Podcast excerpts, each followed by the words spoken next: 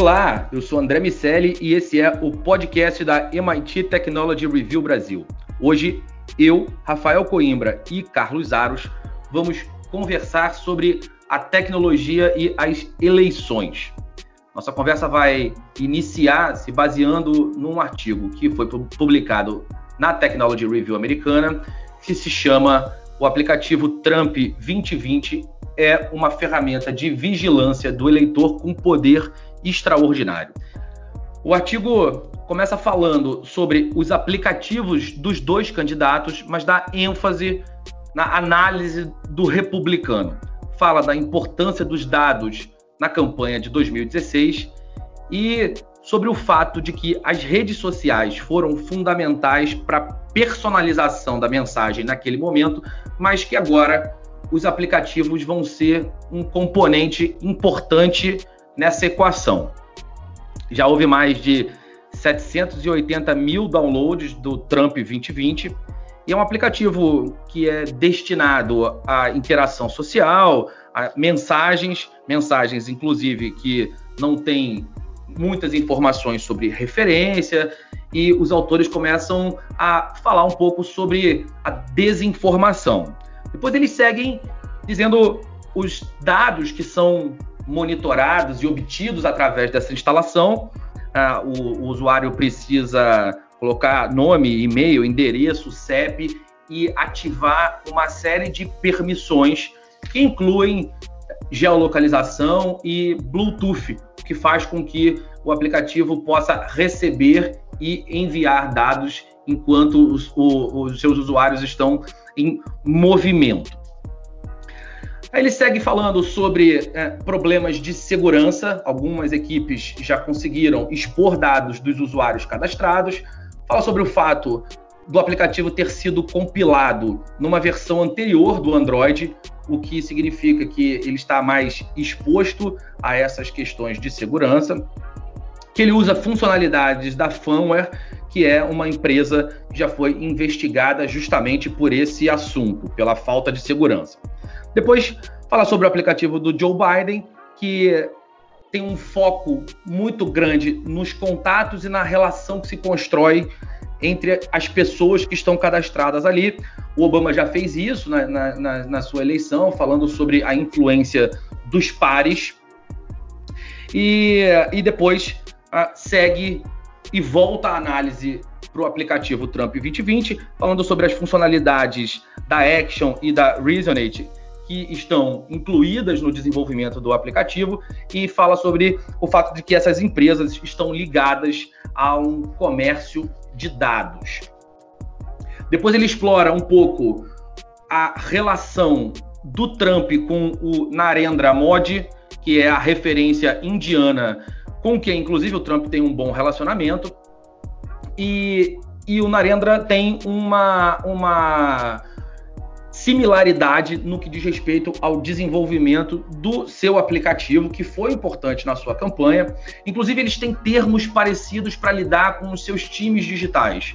O Trump chama uh, os seus os seus eleitores e, e os, os, participantes da sua campanha de Army for Trump, então o exército do Trump, e o, o mod chamava de IT Warriors, então, os guerreiros da tecnologia da informação é, que dão essa, essa sensação belicosa nos dois casos. O, o, o aplicativo não está adequado à GDPR, o que faz, nos faz pensar que, em um dado momento, se o Trump avançar a campanha para os eleitores americanos fora dos Estados Unidos, ele vai precisar fazer adequações. E, e termina com uma conclusão de um jornalista mexicano falando sobre o acirramento das disputas e de uma eventual guerra civil em função da, da, do, do, acirramento dessa, dessa, dessas visões e das campanhas e das ações em ambientes digitais. Bom, quero chamar o Rafael para a conversa é, e, e pedir para ele fazer a análise inicial.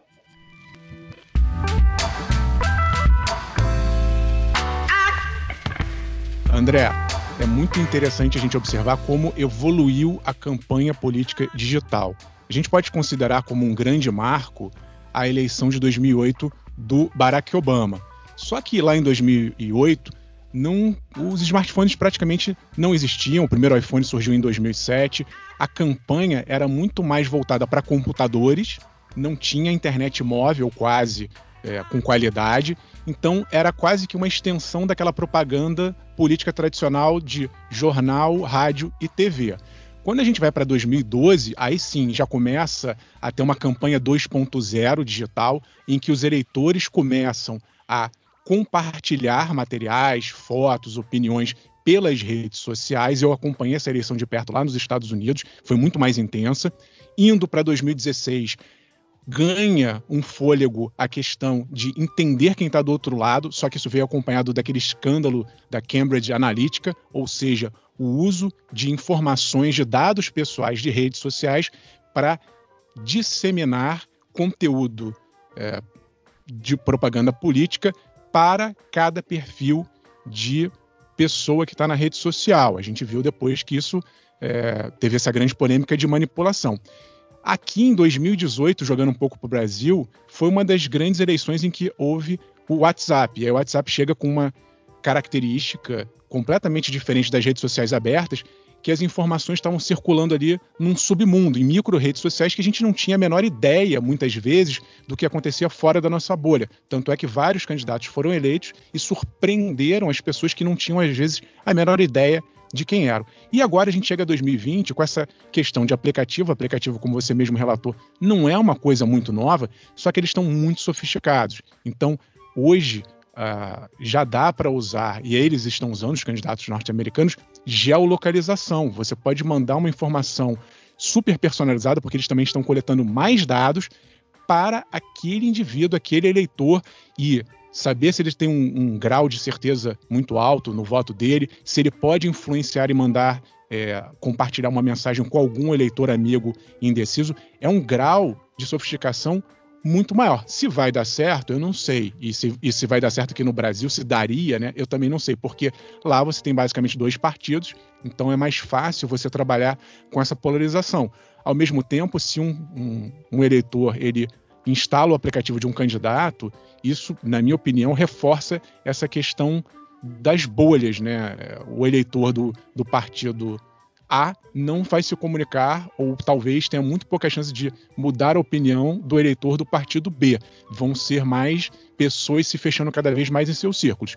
Mas é uma aposta que está sendo colocada na mesa em 2020 nos Estados Unidos.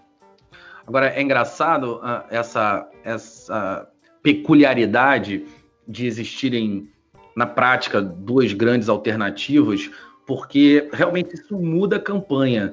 Se você vir o Privacidade Hackeada, o, o documentário, uh, ele adiciona também um componente na estrutura, na estratégia de campanha, que é a briga pelos como é um voto distrital, né, então a, existe uma briga pelos estados que têm mais representatividade.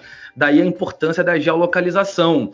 E, e fala muito sobre o fato da, da campanha do Trump já, já ter se baseado nessa, nessa, nessa característica para poder determinar de que maneira a campanha local é feita. A gente fez uma pesquisa aqui no Brasil nas eleições passadas e, e a conclusão foi que existia troca de candidato em função de avaliação das redes sociais, mas dentro de um mesmo viés político. Então as pessoas trocavam de candidato de direita ou trocavam de candidato de esquerda, mas nunca iam de um polo ao outro. A briga nas redes sociais é naturalmente pelos indecisos ou por, pelo, por aquelas pessoas que, é, numa régua, é, estão mais ao centro no que diz respeito à, à, sua, à sua certeza. Tem uma parte dos eleitores que é, estão extremamente decididos ao candidato da esquerda e esses nunca vão votar na direita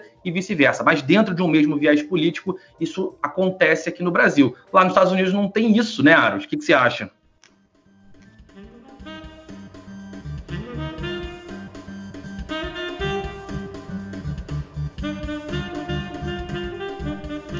É bastante diferente, André. Aqui no Brasil, o nosso cenário é outro, né? Lá nos Estados Unidos, se posicionam democratas ou republicanos, se tem uh, essa defesa mais inflamada por um ou por outro, uh, e a dinâmica também, o modelo, a formatação uh, do modelo eleitoral é outra. Aqui no Brasil, por mais que os partidos tenham certa representatividade e que exista é, uma aproximação de uma parcela da população com um partido e de outra parcela com outro, de maneira geral, as pessoas não escolhem partidos, elas escolhem é, candidatos. Então, se vota muito mais na figura. É por isso que se aposta na, naqueles candidatos que têm uma, uma mídia, né, uma capacidade midiática muito maior. O fenômeno Tiririca, por exemplo, que arrastou inúmeros outros candidatos é, por, por meio daquela história lá do coeficiente eleitoral e tudo mais. Tem um outro fator, e aí esse muito mais atrelado à questão tecnológica, que é o fato de que, muito embora é, nós sejamos uma população mais conectada do que éramos é, em eleições anteriores, agora pensando em 2020, o brasileiro ele não vai baixar, talvez, na maior parte dos casos, uh, o aplicativo do candidato X ou do candidato Y, porque esses candidatos também são analógicos na sua essência, né? Os nossos políticos não estão é, tão conectados, tão digitalizados quanto poderiam e não têm esse entendimento sobre o poder dos dados. Ainda replicam nas campanhas, nos canais digitais, e aí aqui leia-se, as redes sociais é, e também os aplicativos de mensagens, que não deixam de ser redes sociais sob certa perspectiva, replicam o modelo daquela campanha tradicional né? O camarada faz um discurso e aí ele transmite ao vivo aquele discurso. Ou ele faz uma postagem ali do vídeo institucional da campanha, que tem 30 segundos para televisão, replica aquilo ah, no, nos canais dele, nas plataformas digitais. A grande, a grande diferença é que, de algum tempo para cá, se passou a utilizar muito mais da inteligência e do marketing estratégico para essas campanhas, para usar os impulsionamentos, a capacidade de entender e fazer a segmentação de públicos, mas isso ainda é um campo um tanto quanto nebuloso. Eu tenho a impressão de que, por mais que a gente diga que a eleição é, do, do, do 2018 tenha sido uma eleição decidida pelas redes sociais, eu não vejo é, de maneira tão preponderante isso acontecer. Por exemplo, uh, se fala sobre a força da mobilização do presidente Jair Bolsonaro nas, na, no Twitter. Mas se a gente pega os dados de representatividade do Twitter como é, é, ajuntamento de pessoas, vamos dizer assim, ele não é tão expressivo. Então, é muito mais um, um barulho de um grupo inflamado que consegue reverberar esse barulho, é, fazendo com que pareça ser muito maior do que é, do que propriamente a efetividade de uma estratégia digital bem organizada, que é o que a gente está assistindo quando a gente fala sobre o, o aplicativo, é, os aplicativos que estão sendo usados na eleição deste ano, que usam inteligência de dados uma capacidade de alcançar as pessoas certas com a mensagem certa por meio do entendimento desses dados. São dinâmicas muito diferentes. Eu ainda acho que nós estamos é, décadas atrás nesse quesito. Pois é, Ares, mas é, é interessante o que você está falando, por isso que eu chamo a atenção do WhatsApp. E o WhatsApp, a gente não tem como saber muito o que acontece no submundo, né? São informações ali é, criptografadas de ponta a ponta, cada qual com o seu grupo, e boa parte aqui no Brasil dessas informações circulou nas últimas eleições e vai circular nessa pelo WhatsApp. A gente fica sem ter essa referência. Eu fiz uma enquete aqui informal no Twitter e perguntei para as pessoas é, que meio digital você acha que será usado, é, mais usado na campanha política de 2020? E aí tivemos aqui 200 votos, fiz há pouco essa enquete, e metade acha que vai ser Facebook, Instagram ou Twitter, ou seja, essas redes abertas, e praticamente a outra metade toda acha que vai ser o WhatsApp. O YouTube teve só 4%, e aplicativo de, de partido, 1%. Teve até uma pessoa que perguntou: vem cá, tem aplicativo de partido? É, e riu. Porque aqui no Brasil realmente não faz sentido. Imagina você ter um aplicativo por cada um dos vários partidos que nós temos. Mas o WhatsApp é o que a gente teria de similar a essa dinâmica. Só que é como se o aplicativo você organizasse, tivesse, como você falou, muito mais coleta de dados, você sabe exatamente a, a, quem está ali naquele conjunto, enquanto no WhatsApp isso é pulverizado, você perde um pouco o controle, você joga a informação para frente enquanto candidato, eleitor pega e repassa, mas não dá para ter uma análise de um todo, como no caso de um aplicativo. Tem um, um aspecto interessante nesse, nesse processo uh, que a gente não pode desconsiderar, olhando o nosso cenário aqui, que é o, o, o, quanto estamos colocando. E nos Estados Unidos a gente até discutiu isso. É, nos Estados Unidos isso acontece quando é, o, o, Trump compra briga com, a, com as plataformas e, e quer, enfim, é, colocar como antagonistas as redes sociais. Os, os aplicativos eles é, tiram do eixo é, a, a, história das redes sociais serem preponderantes para fazer esse meio de campo com o eleitor. É, aqui no Brasil elas ainda são muito importantes, mas há um movimento acontecendo com o projeto de lei que, que trata das fake news, mas não só, que pode fazer com que esse eixo mude drasticamente, fazendo com que as plataformas é, não tenham tanta margem para atuação, porque fiquem bem limitadas aí é, do, ponto de vista de coleta de dados e tudo mais, e, e aí sim ganha espaço, mais espaço ainda, os mensageiros, que são a preferência do público brasileiro, né, Rafael? A gente tem que colocar que o WhatsApp é preferido, né? As pessoas passam muito mais tempo no WhatsApp do que no Facebook, por exemplo. Então, a gente não pode desconsiderar isso, esses dois elementos, a preferência do público e o fato de que alterações possíveis até é, o início da jornada eleitoral é, no, no, na lei é, mudem é, o eixo dessa história. Exatamente. A gente está falando da tecnologia, eu vou trazer um, um componente para apimentar a discussão, que são as pessoas, o outro lado dessa história. Né? A gente tem a movimentação feita pelos candidatos e, e os seus grupos para entender as pessoas e, de alguma maneira, manipular essas pessoas, mas as pessoas contra-atacaram na semana passada. Uh, o evento de Oklahoma também teve um, um, artigo na Technology Review americana, da Abby O'Heiser, uh, onde ela conta a história dos adolescentes e, e, e adultos jovens que acabaram seguindo uma, uma sugestão da Mary Jo Lope, é, que não é uma adolescente e nem uma adulta jovem, é, e, e o, o, artigo fala um pouco sobre a mudança de paradigma do usuário TikTok e do que aconteceu é, em função dela ter feito um convite estimulando as pessoas se cadastrarem no comício que o, o Donald Trump fez em Oklahoma.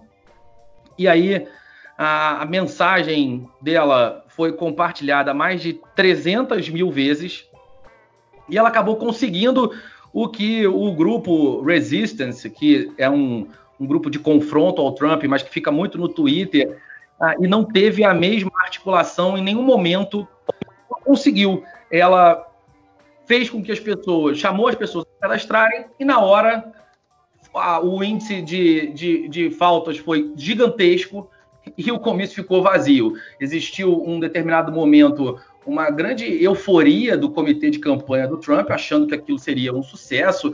Redesenharam, inclusive, é, o evento, botaram lugares do lado de fora, telão. Chegou lá, ficou tudo, tudo vazio. Então, no fim das contas, a tecnologia é importante sim, mas as pessoas continuam sendo senhoras dessas decisões.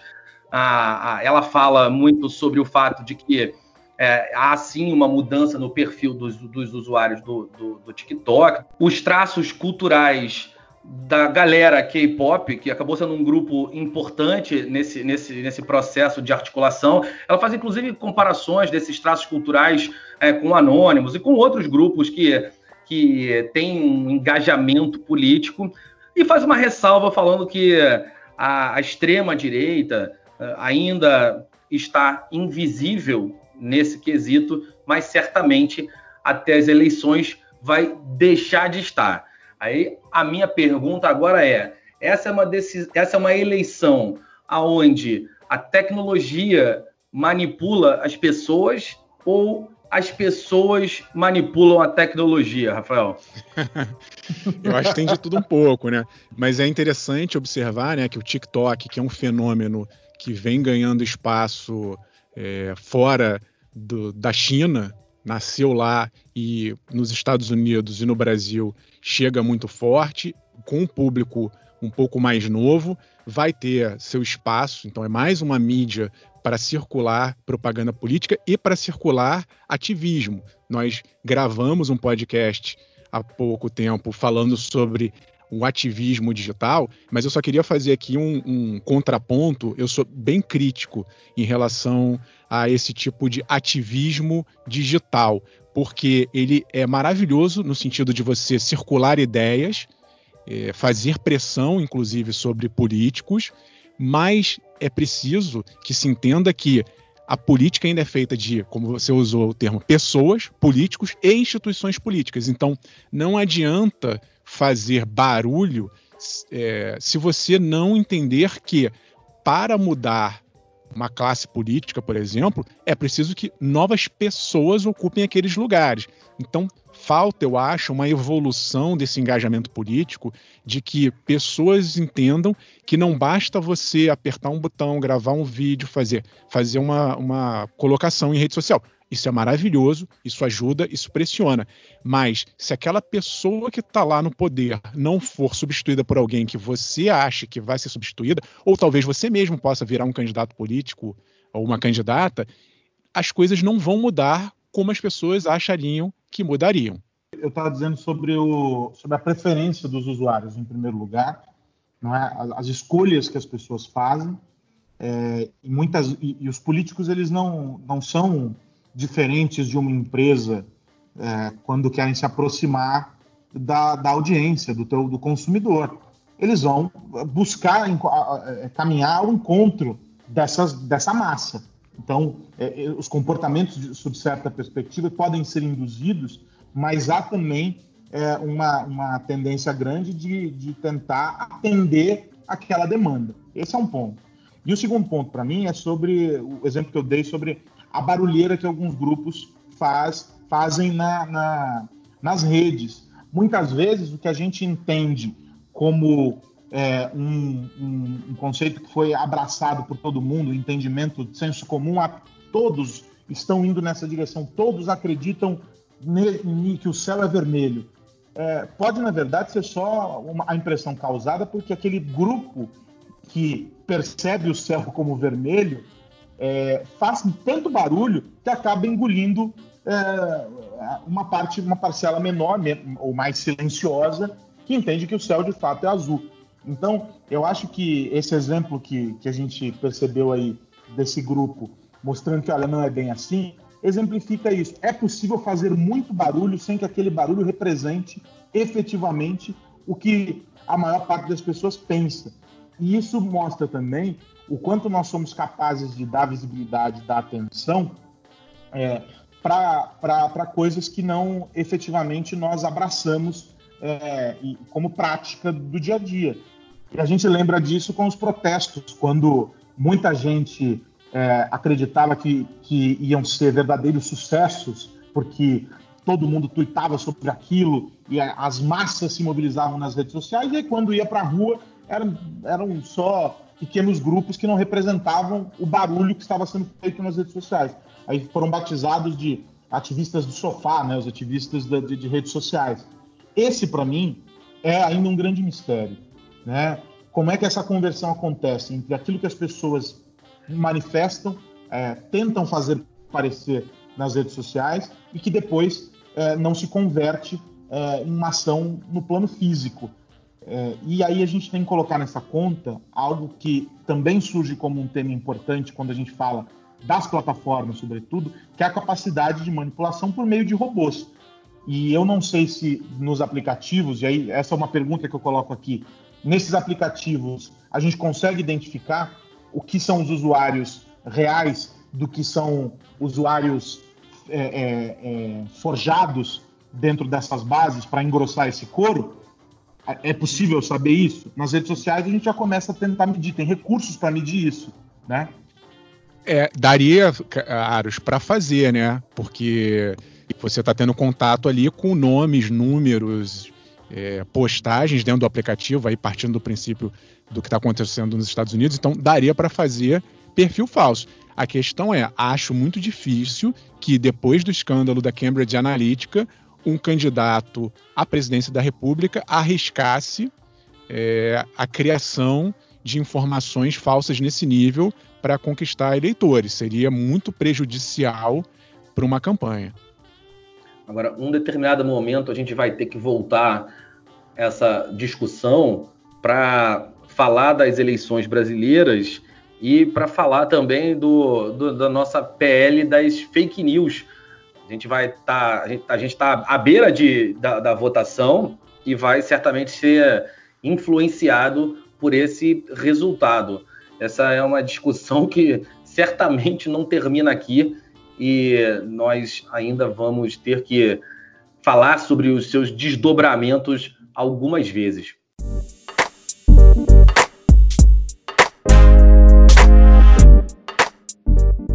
Bom, vou virar a chave e perguntar tá, para o Aros qual a notícia da semana. Bom, eu não vou pegar o gancho nessa história aí da, da pele das fake news. Eu até comentei sobre, sobre esse ser um fator. Acho que a gente pode ficar aqui horas e horas falando sobre isso, mas não tem nada definido ainda. Eu quero olhar para um outro debate que está em andamento, que é o da suspensão de, é, do serviço de pagamentos, o Facebook Pay, é, determinado pelo Banco Central, com argumentos bastante consistentes aí do CAD e quando eu digo bastante consistentes, é porque, no caso, só os argumentos do CAD, para mim, fazem sentido. Os do Banco Central não me convenceram. Né? Então, é, houve uma reunião posterior a, a, a, essa decisão e o WhatsApp apresentou os argumentos que, que tem, né? o Facebook apresentou, na verdade, os argumentos que, que, que tem para sustentar a manutenção desse, desse serviço é, no mercado, um serviço que, vale lembrar, não tinha alcançado ainda é, uma, todo, todos os usuários do WhatsApp aqui no Brasil, mas que tem um potencial grande de mexer com o mercado. Para mim, a leitura possível para esse debate é a seguinte: há um incômodo bastante grande é, com a presença das companhias de tecnologia em segmentos outros que não aqueles nativos né, é, delas. E isso muda a equação. Mudou a equação no varejo, mudou a equação é, nos serviços de, de entretenimento e mudará agora a equação do setor financeiro. É inevitável. E isso não é só um exercício que a gente começa a fazer a partir desse movimento do Facebook. É um movimento muito anterior. A gente viu é, surgirem fintechs é, de muito segmentadas, elas foram ganhando corpo e se tornaram pequenas instituições financeiras ali, com serviços tão variados quanto os de, os de grandes bancos. E isso, claro, incomoda. Os bancos foram comprar, tentar comprar essas fintechs, depois eles lançaram as suas próprias fintechs, que, por força da natureza delas, são bancos, porque, embora tentem apresentar um modelo muito parecido ao das fintechs, elas já nascem com o DNA de uma instituição secular. Então é muito complicado todo esse cenário. De todo modo, o Banco Central tenta entrar como um mediador. A gente precisa entender qual será o anúncio do Banco Central a partir disso. E aí o CAD também vai se manifestar sobre a questão concorrencial. Mas para mim o jogo aqui é muito além deste produto especificamente. Não tem nada a ver, é, claro, tem tudo a ver com esse serviço, mas não tem nada a ver com um debate pontual. É um debate muito maior sobre quais serão os players que sobreviverão a essa mudança de paradigma. E os bancos têm muito dinheiro, mas as fintechs têm capacidade de se reinventar que eu não sei se os bancos têm uh, na mesma velocidade. Então é por isso que existe esse, essa queda de braço que nós vamos assistir comendo pipoca e tomando é, refrigerante enquanto ela está acontecendo e o mercado agradece que as coisas se é, é ou, que as coisas se tornem claras e com mais possibilidades para os consumidores, claro. Rafa, qual a tua aposta? Eu tô olhando muito para a Ásia, André. E aí, já que tá, estamos falando de mercado é, financeiro tem um pouco de relação, eu queria chamar a atenção do pessoal para um fenômeno que está acontecendo e pode chegar aqui no Brasil, que é o de comércio ao vivo online. Mais ou menos é o que está acontecendo com o TikTok. Imagina um TikTok ao vivo com venda. Né? O Instagram está anunciando agora ferramentas para que o próprio é, influenciador seja o seu marketplace. Ele tem um comércio eletrônico ali integrado. O Facebook, como o Aros acabou de relatar, está apostando as fichas em mercadoria sendo vendida pela plataforma dele com a ajuda do WhatsApp. E na China existem esses microcanais de lives. Só para dar uma ideia, tem um canal lá que é o, é o maior aplicativo, um dos mais famosos, chama Quai Show. São feitas 100 milhões de lives por dia. E aí acontece isso, fica um influenciador fazendo uma live, só que ele não está fazendo uma live para entreter, ele está vendendo o produto. É muito parecido com canais que tem aqui no Brasil e lá fora de vendas, só que pessoal. A pessoa tem um mini estúdio ali e tem os seus produtos com o seu público vendendo aquilo ali diretamente para o seu público seguidor. A, a maior vantagem é, que eles relatam lá fora é a taxa de conversão, a proximidade do comprador com o vendedor, ele se sente ali próximo, ele está vendo a pessoa fazer às vezes uma demonstração de um produto ao vivo, vai gerar muito mais conversão, muito mais pessoas vão comprar aquele produto, diferentemente de uma loja que é uma coisa fria, que está aquele site morto. Então, eu estou apostando numa tendência que será um futuro de curto e médio prazo no mundo inteiro de venda ao vivo pela internet. É, e se a gente pensar na venda ao vivo, ela trata uma questão importante para a compra por impulso e para o comércio eletrônico em geral, que é a redução do atrito. Então, como não tem um ponto de, de quebra onde a, o indivíduo sai daquele ambiente onde ele recebeu a mensagem, o estímulo, e, e, toma a ação de comprar, de gastar dinheiro em outro ambiente, é muito mais fácil. É a mesma lógica do cassino, que você compra a ficha para depois não ter tanta noção de você, do quanto você está gastando antes, quando as apostas eram feitas em dinheiro, né? ou do, é, do, da compra por impulso da Amazon com One Click Buy. É, esse, esses movimentos de redução de atrito, eles costumam ser muito eficientes, realmente. Acho que é uma, e uma bela. Tem tudo, e que tem tudo a ver, André e Rafael, com o, o que o Facebook veio fazer aqui no Brasil com os dois anúncios recentes, né? Um desse que eu comentei vetado pelo Banco Central, mas o anterior faz parte desse processo, que é a possibilidade de os uh, empresários, pequenos empresários, colocarem produtos e serviços à venda dentro do Facebook Shopping lá, né, do, do das lojas do, do Instagram, é, que na sequência podem ser é, consumidos pela, pela, pelo, pelos usuários da plataforma. E aí depois você tem a possibilidade, inclusive, de usar o sistema de pagamento proprietário do Facebook para fazer a transação dentro do, do ecossistema. Ou seja, tem um começo, um meio e um fim, sem que você saia do ambiente Instagram, do ambiente é, Facebook ali, com a possibilidade de integração no futuro, e um futuro muito próximo, que tudo indica, é, do Facebook Pay com as outras três plataformas. Exatamente.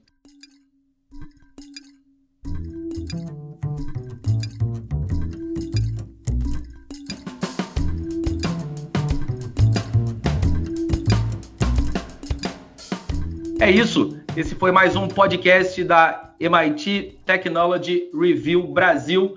Semana que vem tem mais. Um abraço, Rafael Coimbra. Abraço, André e Carlos Aros. Fica sempre aquela dica para o pessoal assinar a nossa newsletter. É só se cadastrar em mittechreview.com.br para receber as notícias, ficar por dentro de tudo que acontece de mais relevante nesse mundo tecnológico.